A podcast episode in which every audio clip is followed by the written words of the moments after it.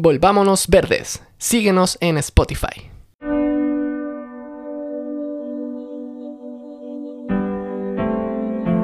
La forma más efectiva de hacer educación ambiental es hacerlo en la naturaleza misma.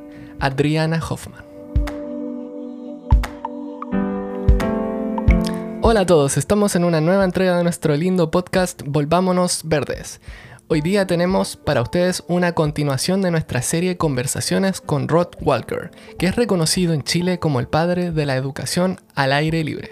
Pero antes agradecemos a nuestros auspiciadores, en barra, humo recolector y kombuchacha. Muchísimas gracias. Gracias.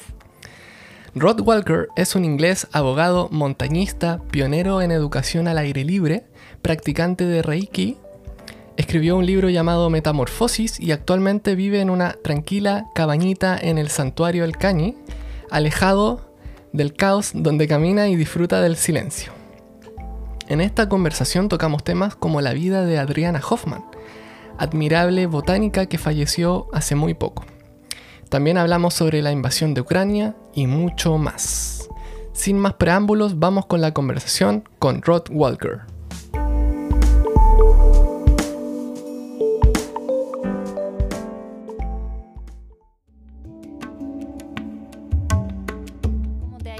Últimamente? ¿Cómo has estado? Muy bien, gracias. Buenas tardes. Buenas eh, tardes. es, un, es un placer estar juntos de nuevo. Mm. Y hay muchas cosas sucediendo, es, es, la mejor forma de resumir esto. Han ocurrido muchas cosas. Y sí, en el mundo entero y reflejado en la, esta realidad pequeña local también.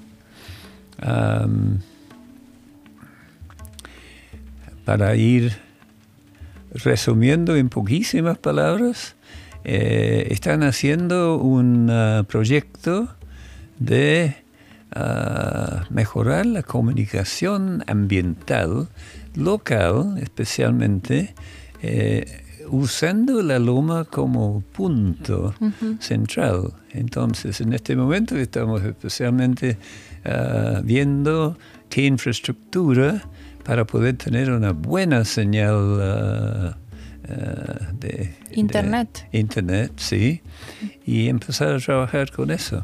Claro. Sí, ahora estamos en la loma, ¿cierto? Al ladito del santuario El Cañi. Al lado del santuario Cañi, que es un lugar muy conocido porque yo ahora que estoy viviendo acá, eh, me admiro la cantidad de personas que vienen, mm. que vienen que vienen subiendo y bajando y no por primera vez vienen con, con ah, mucha repetición también. Entonces veo que es, un, es una especie de centro mm. de conciencia ecológica. Sí, sí, hay mucha gente que viene siempre. Mm. Nosotros venimos, vinimos una vez y queremos volver cada cierto tiempo también. Ah, teníamos aquí un pequeño regalito. Un incienso para ti. Se llama ah. de humo recolector. Mira, del Son naturales. U-M-O, estoy U-M-O. ¿Qué significa? Es, es, de humo, ¿cierto? Pero es ah, como. humo, claro. Pero sin H. me imagino. Sí, siempre fui eh, un poco tarde en darme cuenta de estas cosas. Claro. Son inciensos hechos en Pucón. Está hecho aquí. Mira. claro, y tienen olor a canelo. Estoy tomando el, olor, sí, de todas maneras. Gracias. De nada. Es una pequeña cosa. Muchas gracias. Sí. Creo que vienen cuántos, vienen como 10 adentro. Y huelen rico. Qué rico. Huelen súper rico. Mm. Bueno, una de las cosas que ocurrió la semana pasada, el fin de semana pasado, fue que falleció Adriana Hoffman, ¿cierto? Sí. Y, bastante gente eh, mencionó, eh, eh, salió en las noticias, porque de todas mm. maneras la conocen, por lo mm. menos en el área ambiental, los botánicos de esa área la, conocen, mm. por sus libros. Sí. Y, y, tú también la conocías, ¿cierto? Sí, claro y bien durante el tiempo que fue posible. Ella era una de las piedras fundadoras de la Fundación La Wen, para no ir más allá. Sí. Menciono la Fundación La Wen porque ella, según entiendo, ayudó a la fundación desde el, desde el principio. Así que ha sido parte del proyecto Cañi y su desarrollo durante todos estos años, que ya son, mejor no calculo porque me voy a equivocar posiblemente, pero más de 20 años. Esta es una gran, gran amiga de todo el mundo, toda la comunidad por acá que la conocían y personal también. Sí, en Pucón la conocían más, me parece. Sí, Mm. Sí. Em, los libros traen mensajes, no solamente la información que traen, pero traen mensajes valóricos también ah, sobre los temas que, que tratan. Mm. Y en su caso, yo me atrevería a decir que la, la mayor, el mayor mensaje que traían sus libros era de puro amor, Sí. de admiración, de, además de conocimiento, etcétera, etcétera, porque era, era una, una experta verdadera en, en su tema. Que era, Era la botánica, ¿cierto? Sí, Sí. sí, la botánica, especialmente local. Mm. Pero también otro mensaje que traía siempre Adriana era la alegría de estar codeándose con estas especies que tan interesantes. Mira la, diferencia entre este y otro y las, ah, las historias y las costumbres, etcétera, etcétera. Pero realmente admirable cuando uno tenía la, el placer y el honor de, de caminar con ella. Mm. Entonces era una, era una combinación de admirable en realidad. Y yo, yo tengo una sensación que eh, su eh, existencia como experta en ese tema es totalmente permanente. No es una cosa de pasado, futuro, presente, ausencia. Eh, no, porque marcó, yo diría que todo el país con, perdí la cuenta, pero son, por lo menos son cinco libros. Sí, los libros son muy conocidos. Sí, Todos los que estudiamos ecología o botánica o cualquier tema ambiental conocemos esos libros. Y bueno, todo lo que creó, junto con otros expertos y artistas también, am, menciono entre, entre paréntesis de repente Mary Kaelin de Arroyo, Sí, que fue una gran am, admiradora y, y, ah, colaboradora de Adriana. Eh, son tesoros que van a durar para siempre. Y eso es lo, lo- para mí lo emocionante. No es una cosa que estar aquí y, y desaparecer, no desaparecen. Estas, estas son parte de una cultura, pero y la cultura es para siempre. nos dejó muchos regalos. Sí, exacto. Como su madre también, ella era hija de Lola Hoffman, ¿cierto? entiendo. ella dejó conmigo un, una- un principio que es muy conocido en la sanación, que es primero, antes de sanar a otras personas, es muy importante sanarte a vos, Sí. la persona. Y es un, es un título que, perdón, es un ah, concepto que sale, me parece, en la introducción a- a- al libro de... No me acuerdo muy bien los detalles de la introducción, pero sí del principio. Y eso es fundamental. Entonces, da una base firme para la actividad. Y en la educación ambiental es lo que más tratamos de, am, no de inculcar, pero de, tener presente que toda la bondad realmente en el quehacer humano ah, nace o re- reside, se basa en la experiencia. Sí. Entonces, vuelvo a los libros, no son de teoría. No, son no es- experienciales. No son de teoría, Sí. son, son de belleza Mm. real. esa sonrisa de Adriana, Mm. la- la- las manos que recolectan la- las especies, toda esa es energía que está, está, what's the word, Uh, manifested, está, está como ¿Manifestado? manifestado en, en- en cada uno de los libros. Mm.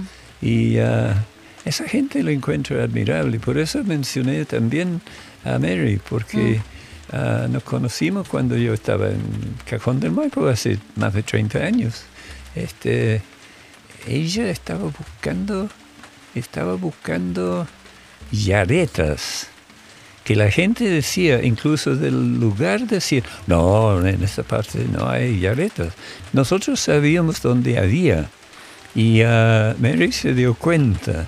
Y pasamos una- un, un día con- caminando con ella con la idea que simplemente cuando vea algún, alguna especie, lo, lo quiere nombrar. Mm.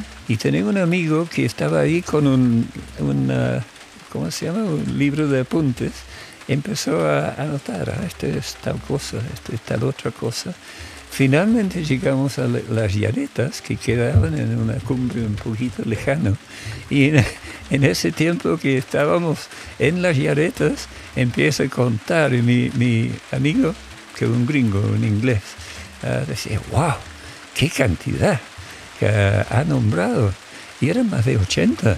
¿Esa es una especie de planta o qué es? Ya- Yareta, mira, mejor no, no trato de pronunciar nada como demasiado fijo, pero lo, que, lo que entiendo que es una comunidad leñosa que técnicamente se puede describir como, como árbol, pero en un cojín que casi nunca tiene más de, pongámosle 40 centímetros de alto.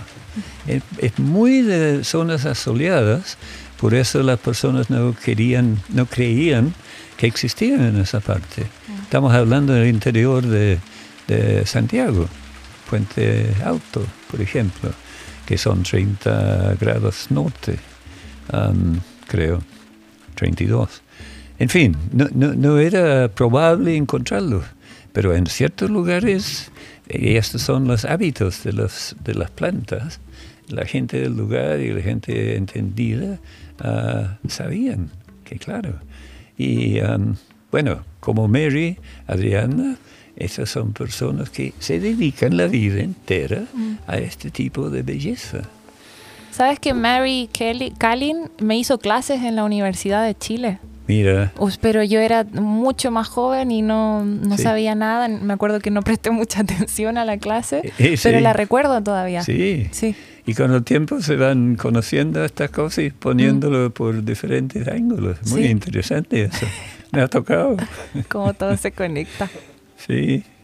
Y bueno, una pregunta sobre Adriana Hoffman. Ella también era una defensora del bosque, ¿cierto? Del bosque nativo. Ella entiendo que fundó Mm. a Defensores del Bosque. No sé si, no, no me acuerdo, nunca me acuerdo mucho de los ah, detalles de este tipo de movimientos colectivos, pero sí entiendo que se fue, no es que se fue de la Fundación La Wen, creo que se quedó ahí, pero con la- el entusiasmo de Doug Tompkins em, se, se produjo un movimiento más activo que una fundación, que es una estructura legal. Ah, solamente eh, tiene su, su utilidad de todas maneras, pero ¿qué vamos a hacer? Se- siempre fue la pregunta de Doug. Entonces, ah, se trataba de hacer cosas. Entonces se formó Defensores del Bosque Chileno. Y se me fueron con- por completo los detalles de, de quién hacía qué cosa. Pero Adriana estaba en todas. Y especialmente cuando de Defensores del Bosque Chileno eh, se, se produjo otro como ah, entidad que creció para educación sobre el bosque. Y eso se- se- era una corporación que se llamaba en Bosqueduca. Muy buen nombre, Mm. muy buen nombre. este, Bosque Educa. Mm. Ahí está el, el título. Y yo estaba, tuve el, el placer y el honor de trabajar con Adriana en, en varios cursos um, eh, generados por esa entidad. Y en el mismo, la misma época, yo estaba viajando mucho a Argentina y me tocó en un momento eh, poder entregar una copia, eh, un, juego de copias de eh, las publicaciones de defensores de Bosqueduca, mejor dicho, em, al director de educación en el Bolsón, en Argentina. Y me acuerdo su cara cuando lo estaba mirando, pero, pero impresionado. Y ahí eh, fue interesante. Trabajamos eso un poco allá en ah, lo que en esa época se llamaban capaci- capacitaciones, en experiencias para docentes, profesores y guías también. Pero era, era tan abierto esa, ese profundo respeto por el bosque que los profesores, sin ninguna excepción, eh, pudieron entender con muchísima claridad el valor de la exposición a la naturaleza simplemente caminando por el bosque. Mm. Y creo, una, una observación así un poco al lado, creo que la misma certeza eh, existe en lo que ahora se está llamando ah, baños del bosque. Sí, ¿Mm? Entonces hay una energía que tiene su propia sabiduría que es realmente efectiva. qué lindo. ¿Y hay algo que te haya, mm, algo que aprendiste de Adriana Hoffman, algo con lo que te- ella te dejó, algún... Sí, su sencillez y su sensibilidad. Era, era, se emocionaba. Mm. Su- fue muy, muy generoso, generosa. Y ah, tan generosa que ah, ingresó en el ambiente político como Sí. una forma de recibir un ah, ah, reconocimiento evidente porque se fue nombrado lo que sería ahora el equivalente a ministra de, de del medio ambiente. medio ambiente, am, pero no le fue fácil tampoco. Sí. Imagínate estando a- a- arriba de una entidad ah, de- con tan buenas intenciones en un país con una cultura tan extractiva. No puedo decir más, o sea, no debo decir más en Claro. realidad, porque fue realmente eh, manejar una especie de contradicción en términos, me da la impresión. Sí. Eh, no sé si quieres decir algo más de Adriana, porque me diste el paso para hacer otra pregunta. Me da mucho gusto recordarla, Mm, sentado acá en el lugar donde ella estaba, pero con tanta frecuencia.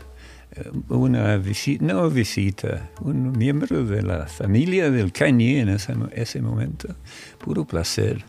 Y eh, la- la- la- el placer de, de lindos recuerdos. mm. Sí. Y bueno, para darte alguna noticia buena de lo que ha pasado en, en estas últimas semanas desde que nos vimos por última vez, eh, me recordaste cuando me dijiste que, claro, somos un país tan extractivo y, y nuestra historia ha sido así, de extractivismo, de deforestación, destrucción, mucho, se fomenta mucho la minería, la producción de madera y todo eso, pero está ocurriendo en Chile que ahora el 11 de marzo asumió como presidente Boric. Sí. Y, y- y se siente que eso es un cambio. Y me han dicho varias veces que no es un cambio eh, tanto de ideológico, sino que es un cambio generacional. Bien, Es como que vienen nuevos aires muy bien. a Chile. ¿Y qué, qué crees tú respecto a eso? ¿Crees que la visión del país extractivista va a cambiar un poco, va a haber más defensa del medio ambiente. Yo creo que la imagen es lo de menos. Mm, Lo demás es lo que se hace. mm, Y eh, metí la pata, por decirlo así, con un- en una comunidad de mapuche, diciendo, aún los forestales pueden aprender. No le gustó para nada el comentario, Claro. porque han hecho tanto daño. mm, Pero todos aprendemos. Todos aprendemos. Es, es un, es un ah, proceso, parte del proceso de la vida. mm. Entonces, ah, no, hay, no hay problema. Ah, o sea, no hay nada absoluto en, en esto. Eh, además, mientras se va ampliando y sensibilizando nuestra conciencia colectiva, se van cambiando la rapidez con que estas ah, claridades se desarrollan. Estoy tratando de es- elegir mis palabras un poco con, con cuidado, porque los, los- los árboles obviamente no hablan. Sí, hablan. Mm, hablan. mm, Y hay personas, y cada vez tienden a ser más jóvenes, que lo saben. Adriana lo sabía, de todas maneras. Como en el norte de mi, ex país, que siempre va a ser mi país, en Escocia, así se formó una colectividad que ya es mundialmente famoso, no que eso sea una gran cosa, pero, pero muy, muy conocido, que se llama Findhorn. Y eso comenzó con la comunicación entre el mundo del ser humano y el mundo del ser no humano. Gente que recibían mensajes de las plantas. Como hay personas que dicen, bueno, de los animales también. Hay todo tipo de sensibilidades y nuestro corriente de ah, desarrollo siempre fluye, sigue fluyendo hacia arriba, hacia arriba. Así que más, más vale no crear esta cosa, creer, per- perdón, esta cosa o esta cosa como, como dicho, como, como cierto, pero mantener la, la- la- la mente lo, lo- lo- lo más abierto posible, Sí. porque uno mismo se va sorprendiendo. No voy a contar ejemplos, pero, pero sí lo he experimentado, que te llegan mensajes. Y hay personas ah, que les llegan en sueños, les llegan en intuiciones, en mil diferentes formas. Em, el mundo natural habla y junto con ese hablar tiende a sanar. Y eso es- fue un, ah, un descubrimiento como clave en, en mi vida, eso de la sanación.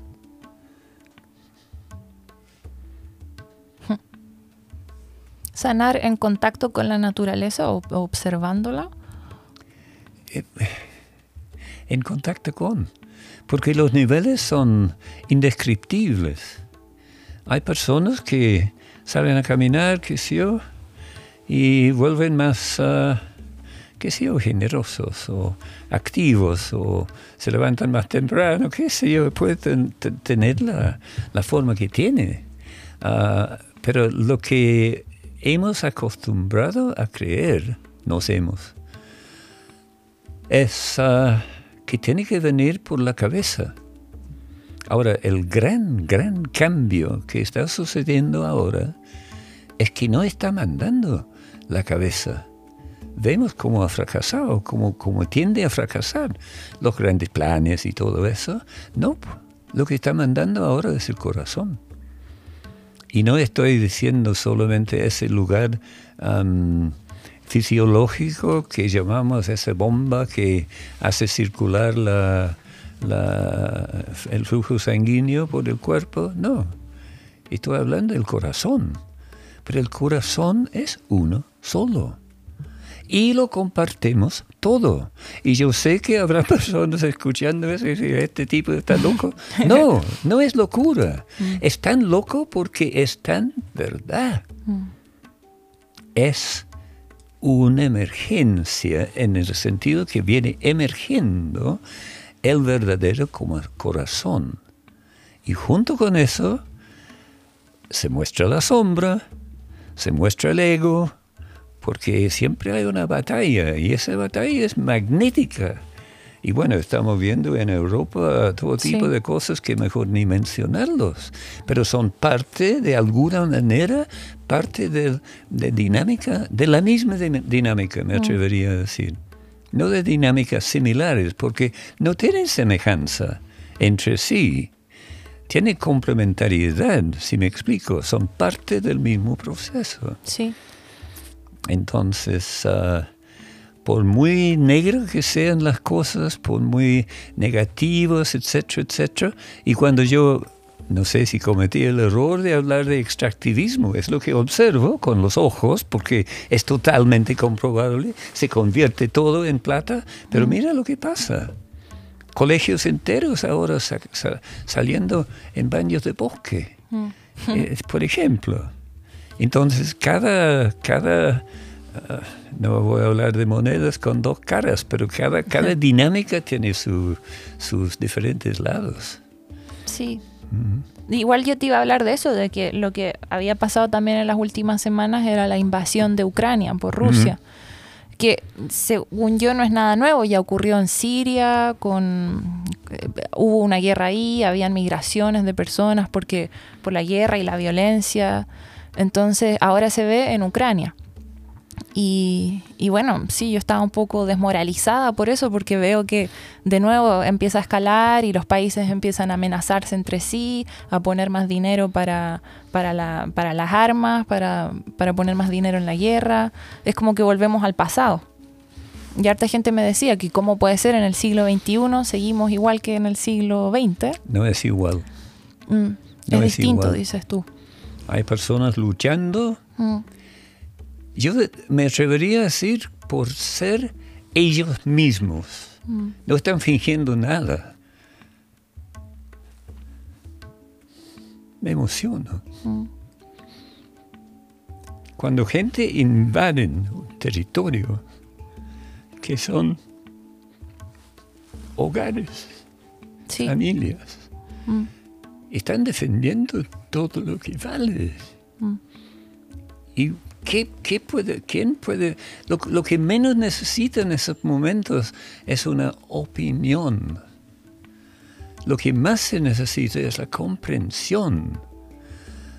Yo tengo tremenda dificultad en, en comprender la motivación hasta que empiezo a ver, oh, la censura, la historia, esto, los, los ah, oligarcos, qué sé yo, todo tiene, tiene una serie de explicaciones lineales, pero no, no tienen que ver con el corazón.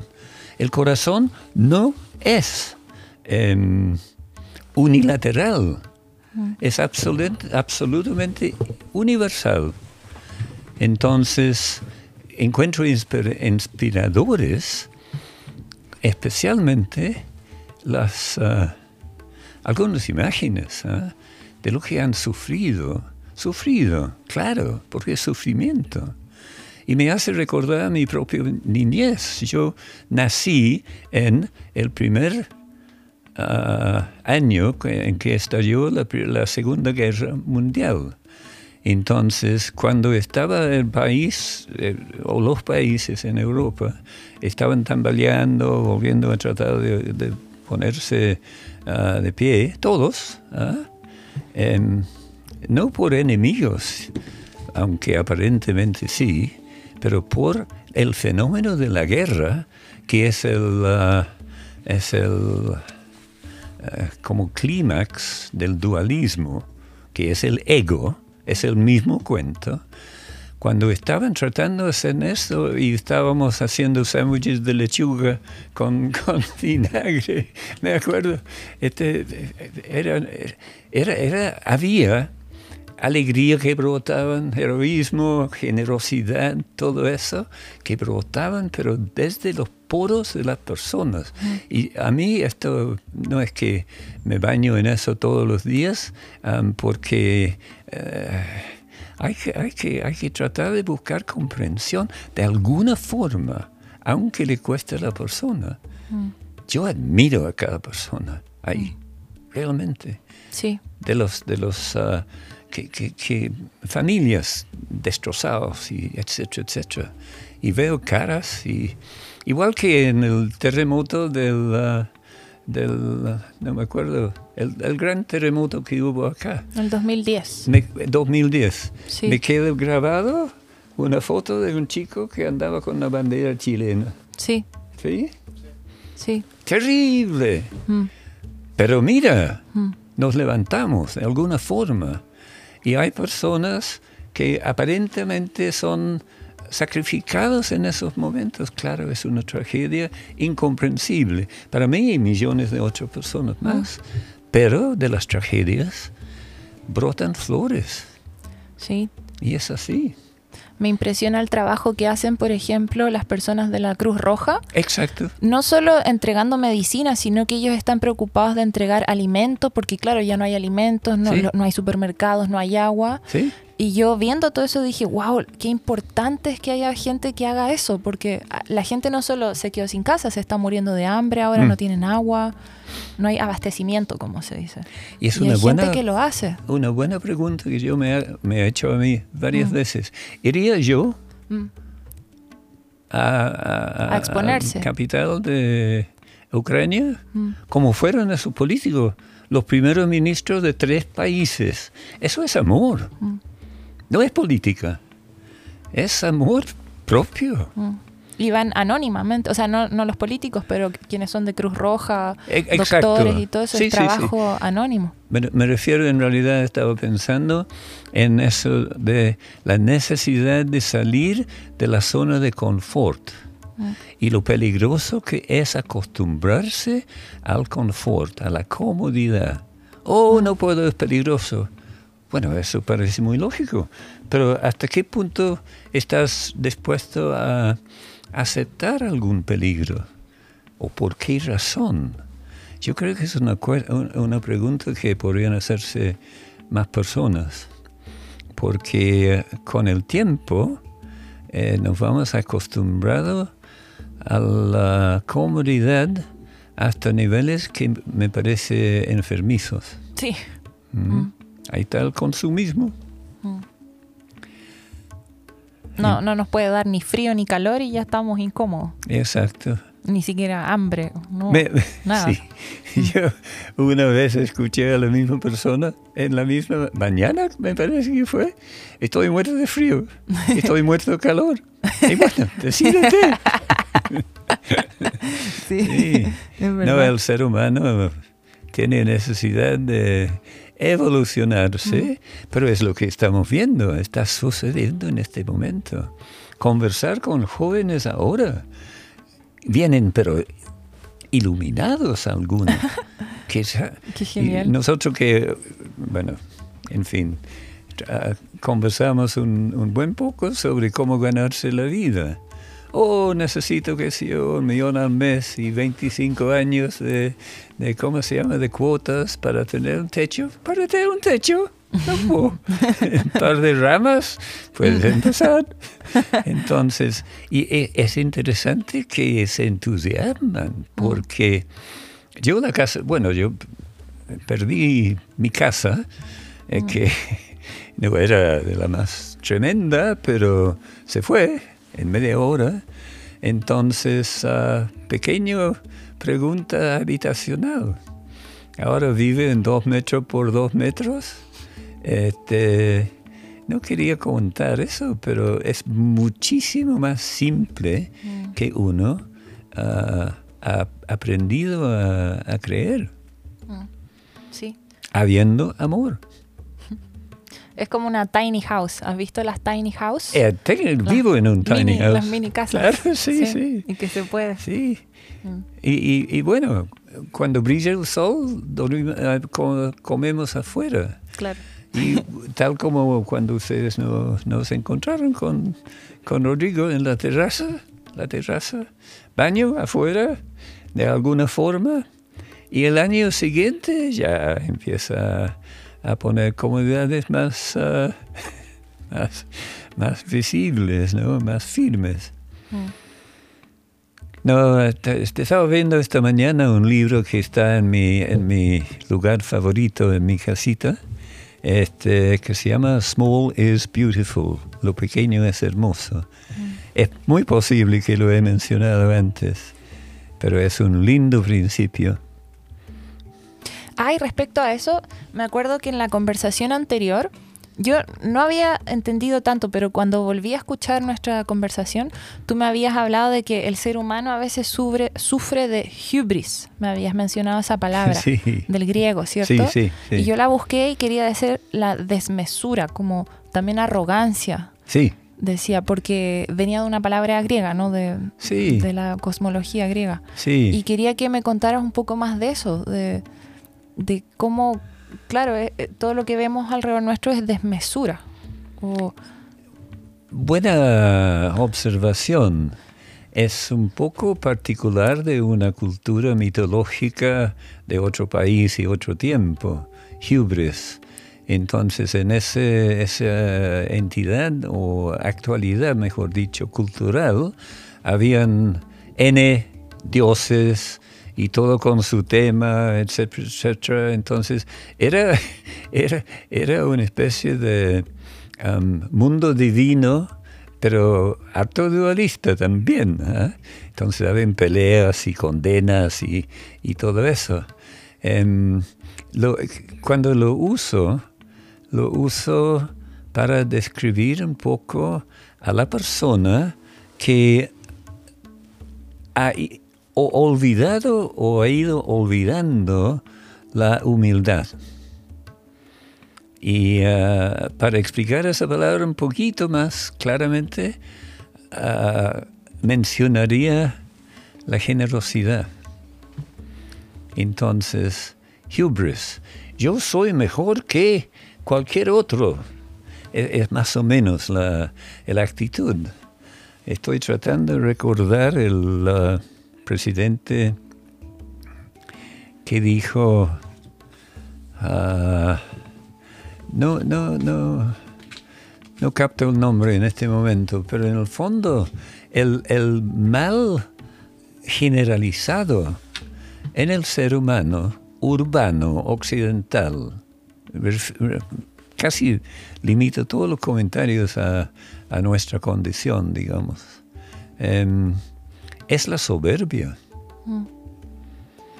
Y eh, yo sé que estoy entrando en un campo un poquito minado, pero la misma Biblia insta a ese ser soberbio a dominar a todos los seres vivos de la tierra. sí. Bueno, está en el libro, muchos lo creen y muchos ven lo poco que sirve. Mm. Entonces, ¿cuál es el opuesto de eso? El humilde, la persona que realmente vibra con su propia vibración, que es esa vibración creativa de la vida misma. Mm. Y es natural, es, es, es cósmico. No es una cosa de opinión o partido político o incluso religión. Si una religión que dice eso está profundamente errado, nada más. Es un, es un hecho, pero no es, no es gran cosa. Y la persona que no, en el sentido, quiero decir, y dejar claro, la persona que sí trata de alinearse con los ritmos naturales, con respeto por todo lo que vive, esa persona ni siquiera sabe lo que es hubris, porque sería una insensatez. el, el- el mundo no, no podría funcionar así si uno, uno realmente lo estuviera ah, instalado en su, en su sistema de cosmovisión. Mm. Y es ahí donde, de todas maneras, uno puede in- imaginar un mundo donde la naturaleza sufriera muchísimo menos daño. Es posible vivir en un mundo así. Claro, para allá vamos. Eso Mm. es el... Mm. el, ah, además, me, me acaba de recordar una sensación en ah, el, pasa- pasan- pa- el pasado reciente. escribí este, este librito, Metamorfosis, y fue justo en un momento en que se iba a dar a conocer la, ah, el acceso a la moneda de Gabriel Boric. Ah, y yo andaba con un libro y algo- alguien me dijo, oye, ¿sabe que Boric fue alumno del British School of Punta Arenas? Ah, y, y le dejamos uno. Un pequeño obsequio para el futuro. Porque el futuro no va a ser extractivista. El puro puede ser tremendamente, ah, al parecer, de extractivista, pero con más especies nativos, con otras dimensiones, otras ah, proporciones, quería decir. Entonces, ah, ¿cómo no? Mm. Esto fue el, la entrega de ese libro, Metamorfosis, camino a una nueva forma de ver las cosas vivas, especialmente eh, de todas. Entonces ah, me dio el placer de pensar, por lo menos, que está en buenas manos. Ojalá lo lea. Sería lindo que Boric leyera tu libro. Ojalá, Sí. sí. Ah, claro, y eso fue porque yo, no sé si lo mencioné, trabajé en ese mismo colegio. Ah, Ah, ¿y no le hiciste clases? Colegio, sí. En, en, ah, no, no, a él no, porque somos de muchísimas diferentes ah, Mm. generaciones. Pero yo fui director de ese colegio en los años 70. Ujú. Curiosamente, en el año del, del golpe, Mm. 73. Claro, y Boric debía haber estudiado ahí en los años 90, me imagino. Y bueno, sí, Sí. lógico. Mm. Porque tiene casi nuestra edad. Muy joven. Sí. Sí. Mm. No, es, es- estos son, son pequeños detalles donde disfruto la diferencia de años Mm. que hay. Sí. Bueno, ah, ahora vamos a hacer el capítulo un poquito más, pe- más cortito, ¿cierto? Eh, también te queríamos preguntar que, qué- en qué estás tú ahora actualmente, ¿Qué, cuáles son tus proyectos. Nos contaste un poco antes, pero para recordarlo. Em, para tratar de decirlo de la manera más clara posible, eh, un tema en mi realidad actual es comunicación. Y es por eso que no he podido comunicarme con muchas personas si no tengo internet acá arriba en la loma. Primer tarea es, conseguir eso. Ya compramos un aparato, eh, tenemos visto los demás pasos que, hay que hacer y vamos a hacer una nueva página web que engloba más o menos cuatro capítulos. Primero es la parte anciana prácticamente del Centro de Educación al Aire Libre, que veo medio fome como título, pero así empezamos. Y el segundo capítulo eh, fue mucho más divertido. Ah, a raíz de 20 años de trabajo, eh, empezamos a llamar esta entidad Toca Tierra, porque explica concretamente qué es lo que estábamos tratando de hacer. Toca tierra, tocar tierra. Y después venía esta claridad fundamental sobre la- el efecto sanador de lo que ahora podemos hablar de baños de bosque, por ejemplo, el contacto con la tierra. Pero eso me ac- y- est- está quedando claro desde el muy, muy, desde el principio. Pero en, en la ter- el tercer capítulo prácticamente, ahí, con el Reiki, sanación por am, energía universal, específicamente del bosque. Y funciona y lo practico el otro día por el camino. En fin, cualquier momento y cualquier lugar, pero especialmente la loma es un lugar ideal para practicar Gaia Reiki.